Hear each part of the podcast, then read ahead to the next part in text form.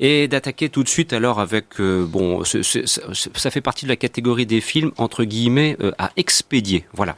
Et je me rapproche tout de suite de Christophe Colpart qui est allé voir au bout des doigts. Alors euh, vous avez, si vous le souhaitez, sur le quotidien du cinéma.com une critique signée Oxens Majorant, dont le moins qu'on puisse dire c'est qu'il n'a pas été tendre avec ce film, loin s'en faut.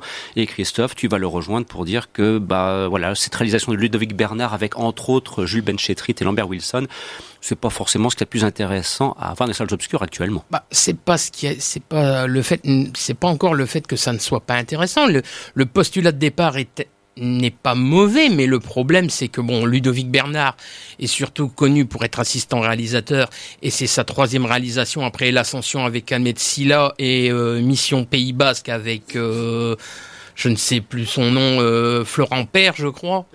Euh, donc euh, bon, on connaît, euh, voilà, Ludovic Bernard est surtout fait pour faire des films un petit peu qui sont souvent produits par TF1 Film pour pour les access prime time de TF1 et au bout des doigts à Boet ne pas être une comédie c'est quand même quelque chose qui est très formaté pour les access prime time TF1 alors le postulat de départ oui est intéressant mais ce qu'il y a c'est que Ludovic Bernard a tendance de tomber un petit peu dans tous les clichés parce que bon effectivement le petit prodige euh, du piano euh, qui vit en banlieue. Donc bon, les clichés sur la banlieue, ça, ça, ça pullule parce que bon, euh, lui a beau être un petit, un petit prodige du, du, piano classique. Bon, bah c'est, c'est, c'est le jeune qui habite en cité, qui a fait plusieurs conneries, qui, a, qui est connu des services de police. Donc on, bon, encore une fois tous les, tous les clichés sur la banlieue.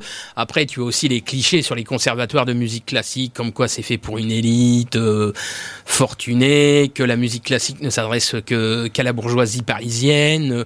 Et puis après, bah, tu as le fait que le casting, même s'il est bon, il est quand même un petit peu en pilotage automatique, que ça soit Lambert Wilson ou Christine Scott Thomas ou André Marcon bah tu, tu sens bien que qu'ils sont là pour payer les factures et que ils sont un petit peu en pilotage automatique. Après c'est dommage, il y a une belle petite apparition de Michel Jonas, mais le personnage est un peu trop euh, sacrifié à quelques minutes sur euh, sur une heure quarante de film et c'est dommage parce qu'on aimerait peut-être en savoir plus sur ce personnage-là que sur certains autres.